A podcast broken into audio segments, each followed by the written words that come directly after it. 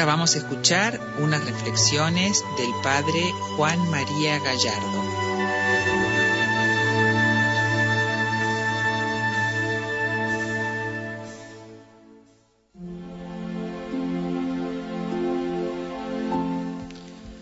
Por la señal de la Santa Cruz, de nuestros enemigos, líbranos, Señor Dios nuestro, en el nombre del Padre y del Hijo y del Espíritu Santo. Amén. Señor mío y Dios mío, creo firmemente que estás aquí, que me ves, que me oyes. Te adoro con profunda reverencia, te pido perdón de mis pecados y gracia para hacer con fruto estrato de oración. Madre mía Inmaculada, San José, mi Padre y Señor, Ángel de mi guarda, interceded por mí. Queridos hermanos, nuevamente juntos para hacer este rato de oración, esta meditación en la que aprovechamos la predicación, las audiencias del Papa Benedicto XVI, esos discursos que dice los días miércoles, que hoy gracias a la tecnología están al alcance de todos, quien los quiere escuchar los puede buscar en internet y hoy aquí traducidos al castellano se los, se los leo y se los comento en el breve tiempo que nos queda, porque estos programas que son de 20 minutos, casi siempre la lectura de la audiencia del, del Papa lleva cerca de 15. Y hoy vamos a detenernos en la audiencia del día 17 de octubre del año 2007, en el que el Papa Benedicto nos habló de la vida y obra de San Eusebio de Varecelli.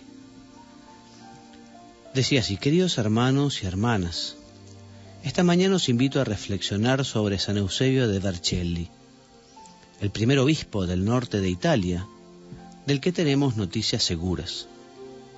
Nació en Cerdeña a principios del siglo IV y siendo niño aún se trasladó a Roma con su familia.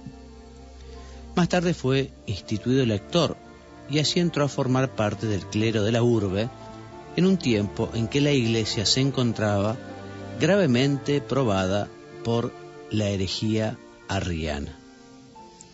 La estima que se tenía de San Eusebio explica su elección en el año 345 a la cátedra episcopal de Vercelli, el nuevo obispo emprendió inmediatamente una intensa labor de evangelización en un territorio aún en gran parte pagano, especialmente en las zonas rurales. Inspirándose en San Atanasio, que había escrito la vida de San Antonio, iniciador del monacato en Oriente, fundó en Vercelli una comunidad sacerdotal semejante a una comunidad monástica este cenobio dio al clero del norte de Italia un sello significativo de santidad apostólica y suscitó figuras de obispos importantes como Limenio y Honorato, sucesores de Eusebio en Vercelli, Gaudencio en Novara, Exuperancio en Tortona, Eustacio en Aosta, Eulogio en Ivrea, Máximo de Turín, todos venerados por la Iglesia como santos. Sólidamente formado en la fe de Nicea, San Eusebio defendió con todas sus fuerzas la plena divinidad de Jesucristo, definido por el concilio y por el credo de Nicea, que dice de la misma naturaleza del Padre. Con el fin se alió con los padres del siglo IV, sobre todo con San Atanasio, el baluarte de la, ortodoxia nicena, contra la política filoarriano del emperador. Al emperador, la fe arriana, por ser más sencilla, le parecía políticamente más útil como ideología del imperio. Pero él no contaba la verdad. Para él no contaba la verdad, sino la conveniencia política quería utilizar la religión como vínculo de unidad del imperio. Pero estos grandes padres se opusieron defendiendo la verdad contra la dominación de la política. Por este motivo, San Eusebio fue condenado al destierro, como tantos otros obispos de Oriente y de Occidente, como el mismo San Atanasio, como San Hilario de Poitiers, del que hablamos la última catequesis, y como Ocio de Córdoba. En Esitópolis, Palestina, a donde fue confinado entre los años 355 y 360, San Eusebio escribió una página estupenda de su vida. También allí fundó un cenobio con un pequeño grupo de discípulos y desde allí mantuvo correspondencia con sus fieles de Piamonte, como lo demuestra sobre todo la segunda de sus tres cartas cuya autenticidad se reconoce. Sucesivamente, después del año 360, fue desterrado a Capadocia y a la Tebaida, donde sufrió malos tratos. En el año 361, muerto Constancio II, le sucedió el emperador Juliano, llamado el Apóstata, al que no le interesaba el cristianismo como religión del imperio, sino que quería restaurar el paganismo. Puso fin al destierro de estos obispos y así también San Eusebio pudo volver a tomar posesión de su sede. En el año 362, San Atanasio lo envió a participar en el concilio de Alejandría, que decidió perdonar a los obispos arrianos con tal de que volvieran al estado laical. San Eusebio pudo ejercer aún durante cerca de diez años hasta su muerte el ministerio episcopal, manteniendo con su ciudad una relación ejemplar que inspiró el servicio pastoral de otros obispos del norte de Italia, de los que hablaremos en las próximas catequesis, como San Ambrosio de Milán y San Máximo de Turín. La relación entre el obispo de Vercelli y su ciudad se atestigua sobre todo en dos testimonios epistolares. El primero se encuentra en la carta ya citada que San Eusebio escribió desde el destierro de la Esitópolis a los amadísimos hermanos y a los presbíteros tan añorados, así como a los santos pueblos de Vercelli, Novara, Ibrea y Tortona, firmes en la fe. Estas palabras iniciales, que indican los sentimientos del buen pastor con respecto a su grey, encuentran amplia confirmación al final de la carta en los saludos afectuosísimos del Padre a todos y a cada uno de sus hijos de Vercelli, con frases llenas de cariño y de amor. Conviene notar ante todo la relación explícita que une al obispo con las Sancta Plebes, no sólo de Vercelli, la primera y durante algunos años aún la única diócesis de Piamonte, sino también de Novara, Ivrea y Tortona, es decir, de las comunidades cristianas que dentro de su misma diócesis habían alcanzado cierta consistencia y autonomía. Otro elemento interesante nos lo ofrece la despedida con que se concluye la carta. San Eusebio pide a sus hijos e hijas que saluden también a quienes están fuera de la iglesia y se dignan albergar hacia nosotros sentimientos de amor. Se trata de un signo evidente de que la relación del obispo con su ciudad no se limitaba a la población cristiana, sino que se extendía también a quienes fuera de la iglesia reconocían de algún modo su autoridad espiritual y amaban a este hombre ejemplar. El segundo testimonio de la relación singular del obispo con su ciudad proviene de la carta que San Ambrosio de Milán escribió a los vercelenses hacia el año 394, más de 20 años después de la muerte de San Eusebio. La iglesia de Vercelli atravesaba un momento difícil estaba dividida y sin pastor. Con franqueza, San Ambrosio afirma que le cuesta reconocer en los vercelenses la descendencia de los santos padres que aprobaron a Eusebio en cuanto lo vieron sin haberlo conocido antes, olvidando incluso a sus propios conciudadanos. En la misma carta, el obispo de Milán atestigua con gran claridad su estima con respecto a San Eusebio, un hombre tan grande, escribe de modo perentorio, mereció realmente ser elegido por toda la iglesia.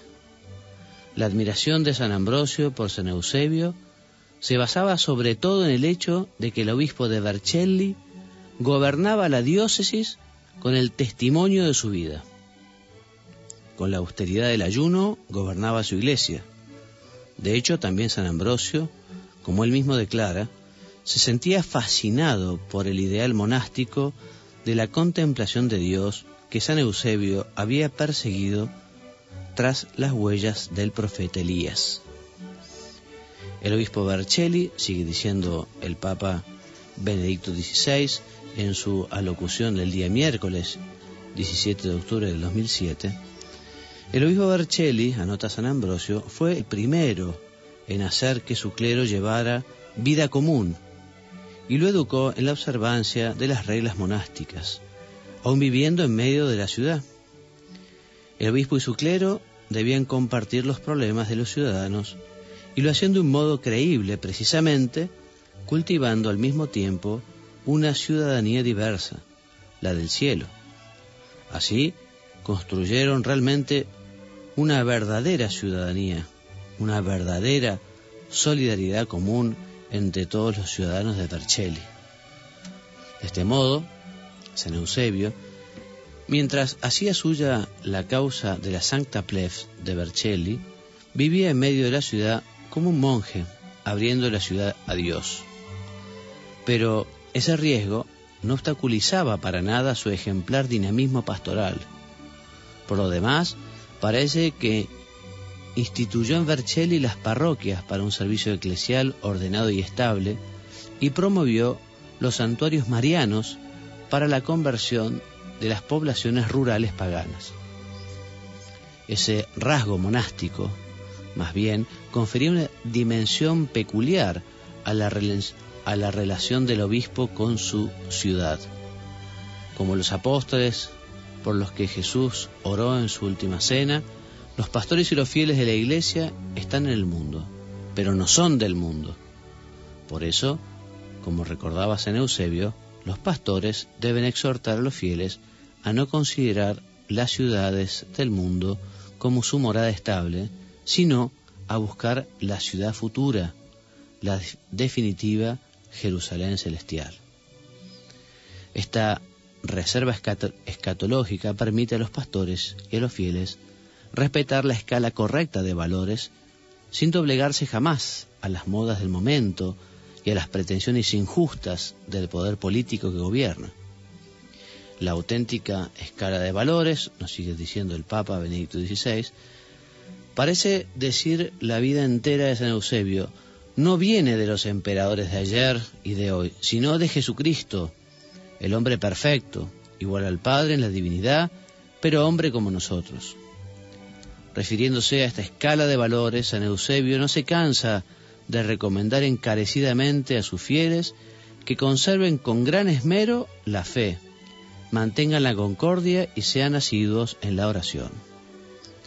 Queridos amigos, termina el Papa, también yo os recomiendo de todo corazón estos valores perennes, a la vez que os saluda y os bendigo con las mismas palabras con que el santo obispo Eusebio concluía su segunda carta. Me dijo a todos vosotros, queridos hermanos y hermanas, hijos e hijas, fieles de uno y otro sexo, y de todas las edades, para que transmitáis nuestro saludo también a quienes están fuera de la iglesia y se dignan albergar hacia nosotros sentimientos de amor. Y aquí entonces las palabras del Papa Benedicto XVI en su alocución del día miércoles 17 de octubre. Y yo quería detenerme a considerar en esta enseñanza. Nos cuenta el Papa que el obispo de Vercelli, San Eusebio, eh, se caracterizó por tener un gran amor a su ciudad y a sus ciudadanos. Y nos cuenta el Papa que el obispo gobernaba la diócesis con el testimonio de su vida con su ejemplo. Y antes nos había contado cómo el obispo Vercelli, de Vercelli había padecido, había padecido la persecución del emperador. En este caso, Constancio antes que Juliano el Apóstata, había preferido, nos dice el Papa, eh, gobernar según su conveniencia política. Decía, para él, para el emperador, no contaba la verdad, sino la conveniencia política. Y puede ser oportuno aprovechar justamente para pedirle al Señor que aquellos que tengan eh, la responsabilidad de gobernar, por ejemplo, el obispo de su diócesis, los algún ciudadano elegido a nivel municipal, a nivel nacional, a nivel provincial, que sepan gobernar siempre con la verdad, porque la verdad, nos decía el Señor, nos hará libres. Y es una pena que a veces muchos hayan caído víctimas del padre de la mentira y que en vez de manifestar las cosas como realmente son, se presenten según la conveniencia política sin estar fundado en verdaderos valores. Cuando el Papa Juan Pablo II nos escribía ya hace unos cuantos años en aquella encíclica sobre la verdad, sobre la Veritatis Splendor, nos hablaba justamente de que toda la, política tenía que estar plasmada en la verdad, en la verdad. Y es una pena que hoy en muchos lugares del mundo nos encontremos ante políticas que apoyan lo que podemos llamar la cultura de la muerte, porque promueven el aborto, porque promueven quizá la eliminación de los ancianos, en muchos lugares también está la política de la que sigue la ideología del género, que tiende a confundir a muchos, incluso se pretende instalarlo como temas de programa en los colegios, diciendo que ya la cuestión sexual no es una cuestión física, sino que es una cuestión sencillamente cultural, que cada uno puede elegir su propio sexo, ¿no? habrán visto esto cómo está tan difundido, o, presentar al tema del homosexualismo como algo completamente normal y promoverlo e imitarlo, a imitarlo, ¿no? Una cosa es el respeto, una cosa es la tolerancia, pero otro que haya toda una cultura gay, ¿no? En el cual efectivamente se piense que lo único normal es este tipo de desviación por decirlo de alguna manera. Por eso vamos a rezar por los gobernantes de todo el mundo para que no tengan miedo a la verdad. Verdad que a veces efectivamente eh, podría ser difícil de cuidar y verdad que a veces cuesta porque a quienes buscan la verdad a veces padecen padecen y son víctimas como lo fueron aquellos buenos obispos, ¿no? que tuvieron que ser, que fueron deportados de sus dioses, tuvieron que abandonar aquel lugar, porque efectivamente el padre de la mentira y, sus secuaces, por decirlo de una manera fuerte, lo sacaron del medio. Son temas que son difíciles y los laicos están llamados justamente a llevar la verdad, cada uno donde está, el padre y la madre de familia en su ambiente, quienes están en un nivel que tenga un poquito más de relevancia política en el barrio, o más todavía, en la intendencia o en la provincia, sembradores de verdad. Al Señor le pedimos y se lo vamos a pedir a través de la intercesión de San Eusebio de Vercelli, un hombre íntegro, un hombre que tuvo un gran amor por su diócesis y un gran cuidado por todos los fieles, los fieles y nos da testimonio también de los infieles, porque quería a todos los habitantes, no solo a aquellos que profesaban la fe en Cristo. Pidámosle al Señor entonces esa capacidad de conocer la verdad y vivir la verdad, predicar la verdad, pedir la verdad, exigir la verdad. No dejemos tentar, ¿eh? no caigamos en la tentación de la mentira, del engaño, porque además lo sabemos, ya lo dice el dicho popular, ¿no? La mentira tiene patas cortas y el que miente tarde o temprano se ve descubierto por la mentira. Y además eh, el castigo no es solo en esta tierra, sino que el castigo es mucho más grave, es en el más allá, porque no se puede engañar a Dios y no se puede faltar a la verdad. Madre nuestra, Virgen María, ella que es sede de la sabiduría, ella que es madre de todos los hombres, te pedimos, ayúdanos a conocer la verdad, ayúdanos a vivir según la verdad, y especialmente aquellos que tienen la responsabilidad del gobierno, aquellos que tienen personas a su cargo, aquellos cuyas decisiones tienen que ver con todo un grupo de personas.